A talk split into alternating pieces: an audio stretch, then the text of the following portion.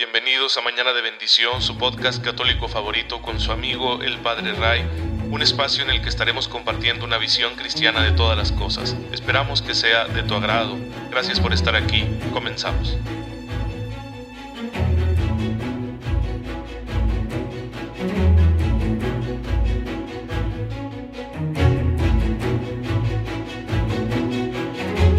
Queridos hermanos, bienvenidos a su podcast católico favorito, Mañana de Bendición, con su amigo el Padre Ray. Muy feliz viernes, viernes de pasión. Recuerden que todos los viernes la iglesia nos invita a venerar de una forma particular el misterio de la pasión, muerte de nuestro Señor Jesucristo, que amorosamente se entregó en la cruz por nosotros para perdonar nuestros pecados.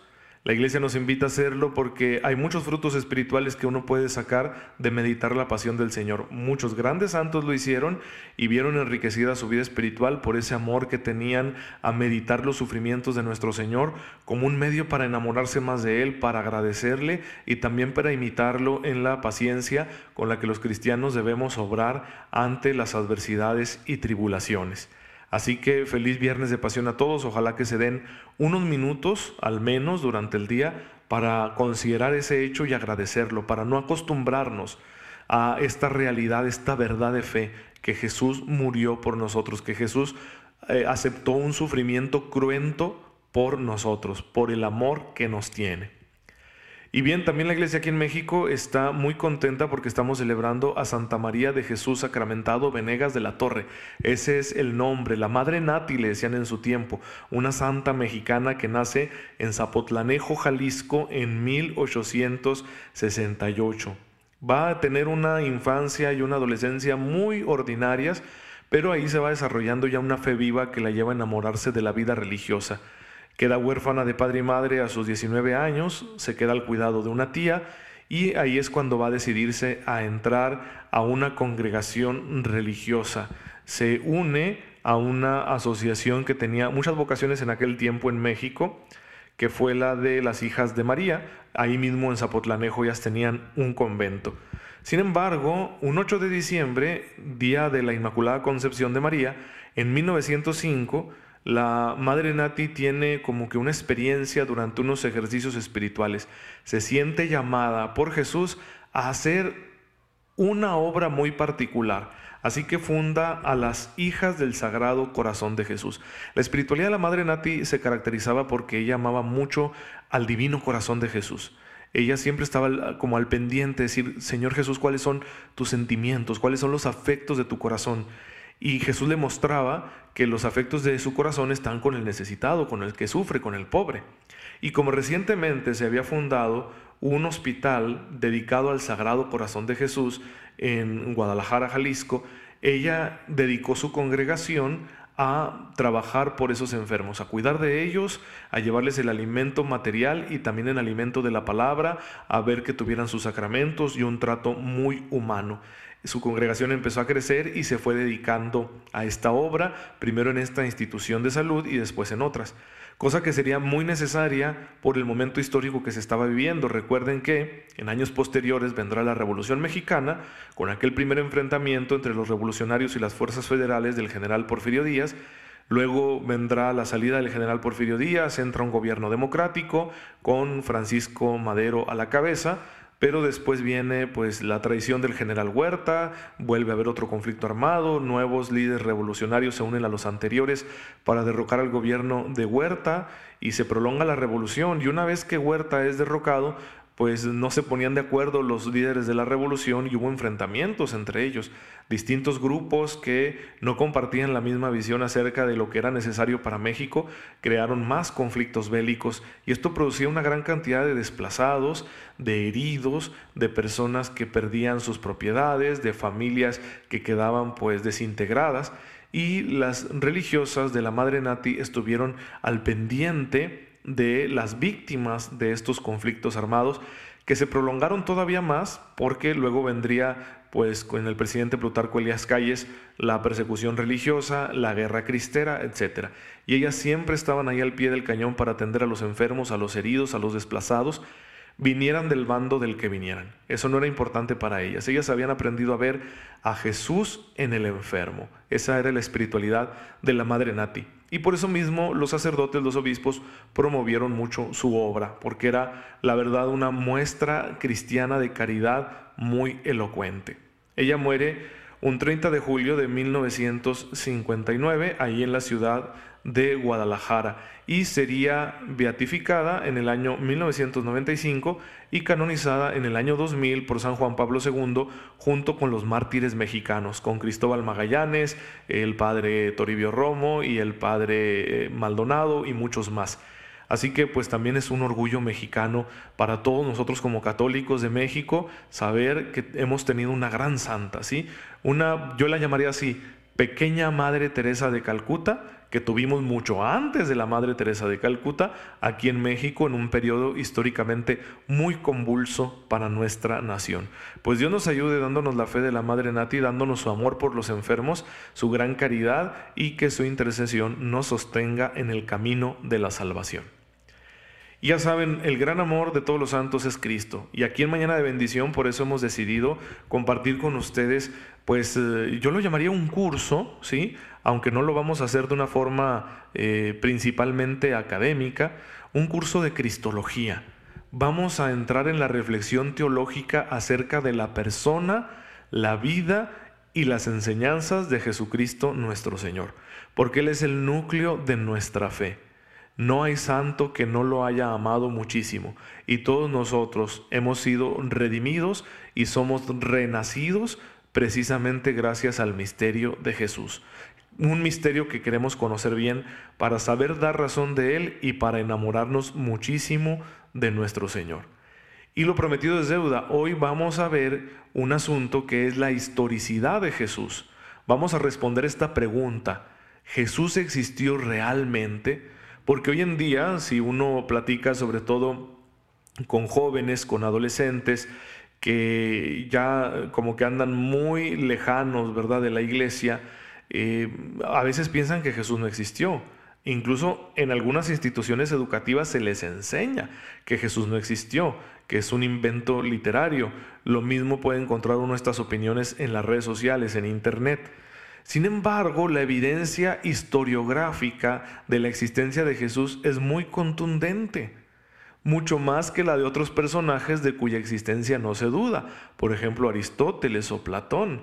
¿sí? Ya hay mucha más evidencia documental acerca de la existencia de Jesús que de estos otros personajes. Así que dudar de su existencia procede sin duda de los prejuicios que mucha gente tiene contra todo lo que sea religioso, contra todo lo que sea específicamente cristiano.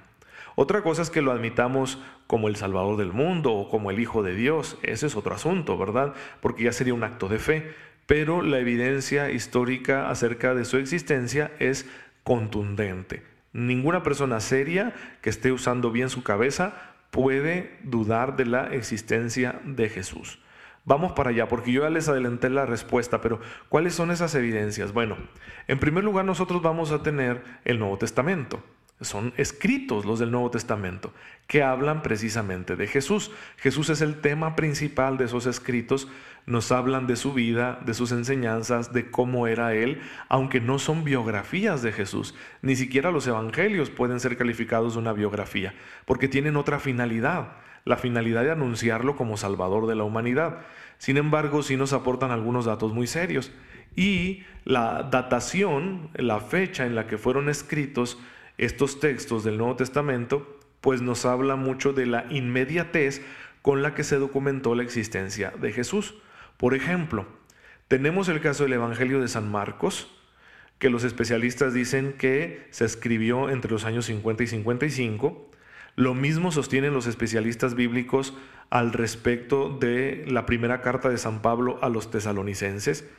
Y también al parecer el Evangelio de Mateo ya había sido puesto eh, por escrito durante esos años.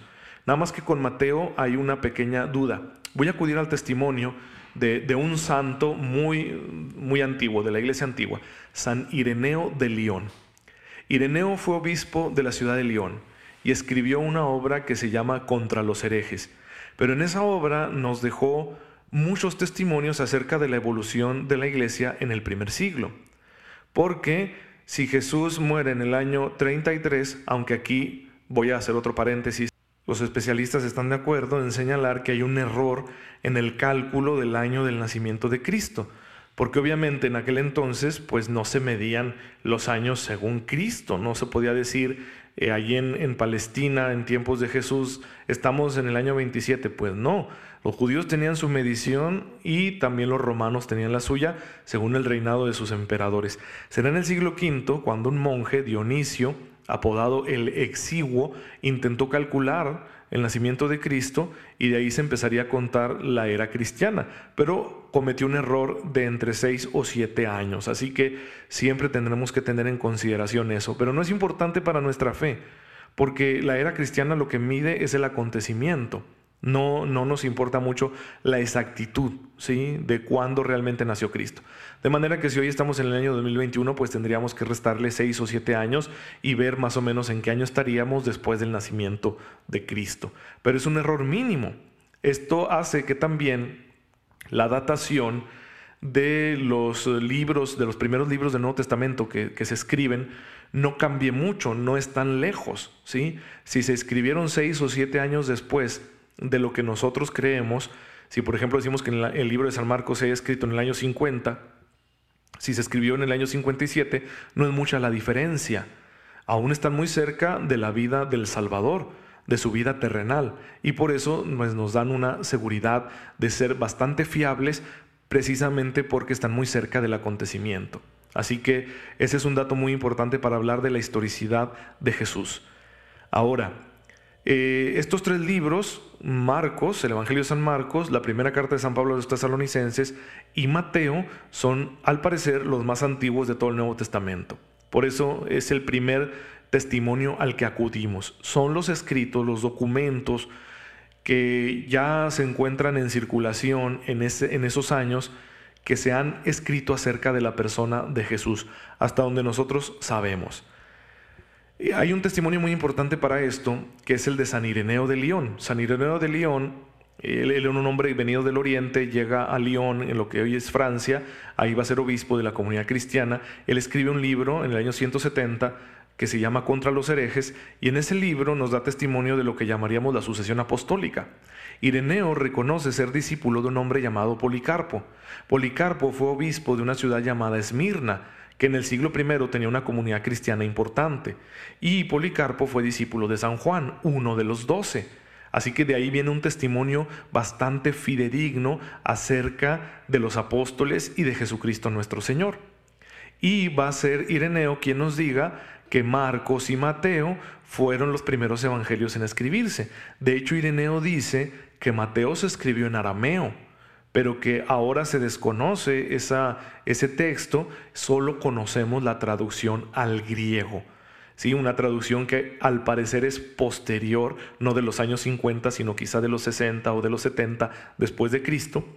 Sin embargo, eh, si existió esa versión en arameo, que podemos darle crédito a las palabras de Ireneo de León, entonces quizá haya un escrito más antiguo, probablemente contemporáneo, del Evangelio de San Marcos. Tendríamos estos tres textos, pues, bastante antiguos en el Nuevo Testamento, muy cercanos a la vida de nuestro Señor Jesucristo.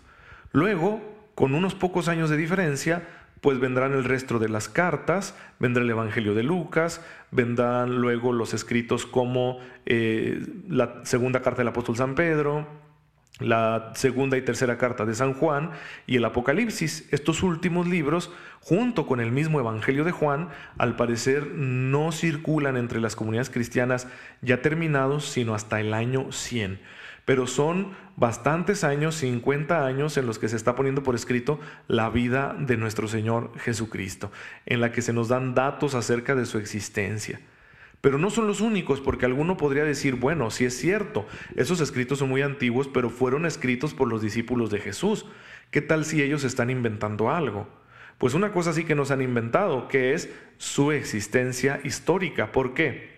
Porque también historiadores del siglo I, del siglo II, pues nos van a, dar una evidencia eh, documental acerca de la existencia de Jesús. Tenemos tres historiadores paganos, conocidos en el mundo romano que hablan de Jesucristo. Son Cornelio Tácito, que escribe acerca de Jesús en una obra suya que se llama Anales, en el año 116 después de Cristo.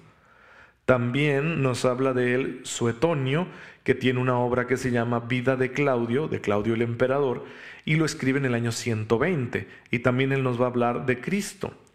Y otro historiador, Plinio el Joven, que era gobernador de la provincia romana de Bitinia, eh, cerca del año 112, escribe una carta al emperador Trajano en la que le cuenta acerca de los cristianos. Dice, estos nuevos grupos tienen por costumbre reunirse un día determinado, al amanecer, para alabar a Cristo a quien consideran su Dios. Así que sabemos ya de la existencia de Jesús también por el testimonio de historiadores paganos. De igual manera hay un autor, eh, Flavio Josefo, es un historiador judío que se ha formado también en la cultura romana, escribe una obra llamada Antigüedades Judías. Y Flavio Josefo ahí va a contar acerca de Jesús. Escribe en su libro lo siguiente, por aquella época apareció Jesús, hombre sabio, si es que se le puede llamar hombre. Fue autor de obras maravillosas, maestro para quienes reciben con gusto la verdad. Atrajo así muchos judíos y también muchos paganos. Este era el Cristo, el Mesías. Habiendo sido denunciado por los primados del pueblo, Pilato lo condenó al suplicio de la cruz. Pero los que antes lo habían amado le permanecieron fieles en el amor. Se les apareció resucitado al tercer día, como lo habían anunciado los divinos profetas que habían predicho de él esta y otras mil cosas maravillosas. De él tomaron su nombre los cristianos, cuya sociedad perdura hasta el día de hoy. Y bueno, pues Flavio Josefo está hablando muy cerca en la historia y está hablando como un judío que da cierto crédito a la figura profética y mesiánica de Jesús. Con esto podemos tener ya prueba de la evidencia histórica que hay de su existencia. Realmente Jesús existió. No podemos dudar de esta evidencia documental porque es muchísima comparada con la de otros personajes históricos de cuya existencia no dudamos nada nadita. Ya que creamos en lo que estos escritos dicen acerca de Jesús, es otro asunto, ¿sí? Del que trataremos después. Pero por lo pronto quiero mostrarles que tenemos sí bastante evidencia. Todo esto nos va a mostrar que muy pronto la iglesia empezó a reunir documentos para hablar de la persona de Jesús y esto fue generando cada vez un mayor interés. Las dudas de su existencia histórica no se presentarían sino hasta el siglo XIX con el llamado racionalismo, cuando se empieza a dudar de todo aquello que tenga un sabor religioso por una confianza excesiva en la razón.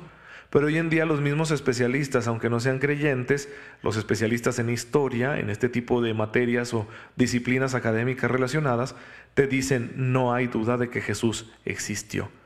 Que haya sido quien los discípulos dicen ser, ese es otro asunto con el que no todos estarán de acuerdo, pero de que existió, existió. De aquí va a ser nuestro punto de partida para poder comprender nosotros eh, cuál es el sentido de la persona de Jesús, quién es Él, cómo, cómo es su vida, es su ministerio, cosa que es importantísima para nuestra fe. Si nosotros queremos hacer una buena cristología, una buena reflexión teológica acerca de su persona, necesitamos también partir de este tipo de asuntos históricos, para el cual contamos con la ayuda de las ciencias humanas. La literatura, la arqueología, la historia nos muestran las evidencias que existen acerca de la existencia de Jesús. Así que estamos hablando de una persona real y vamos a tratar de aproximarnos lo más que podamos a su figura para poder comprenderle mejor y amarlo más porque esa es la finalidad que tenemos en nuestro podcast Mañana de Bendición. Así que espero que disfruten mucho este episodio y que lo compartan. Y bueno, pues vamos a finalizar como siempre dándole gracias a nuestro Dios. Te damos gracias, Señor, porque en tu infinito amor y bondad has querido manifestarte a nosotros a través de tu Hijo, en cuya existencia terrenal encontramos nosotros la huella de tu misericordia. Permítenos encontrarnos con Él por medio de la fe para que amándolo y sirviéndolo podamos ser algún día recibidos por Él mismo en tu reino, el que vive y reina por los siglos de los siglos. Amén. El Señor esté con ustedes. La bendición de Dios Todopoderoso, Padre, Hijo y Espíritu Santo, descienda sobre ustedes y los acompañe siempre. Muchas gracias hermanos por estar en sintonía con su servidor. Oren por mí, yo lo hago por ustedes. Nos vemos mañana con el favor de Dios. Síganse cuidando mucho y no se olviden de compartir este humilde servicio de evangelización con todos sus contactos.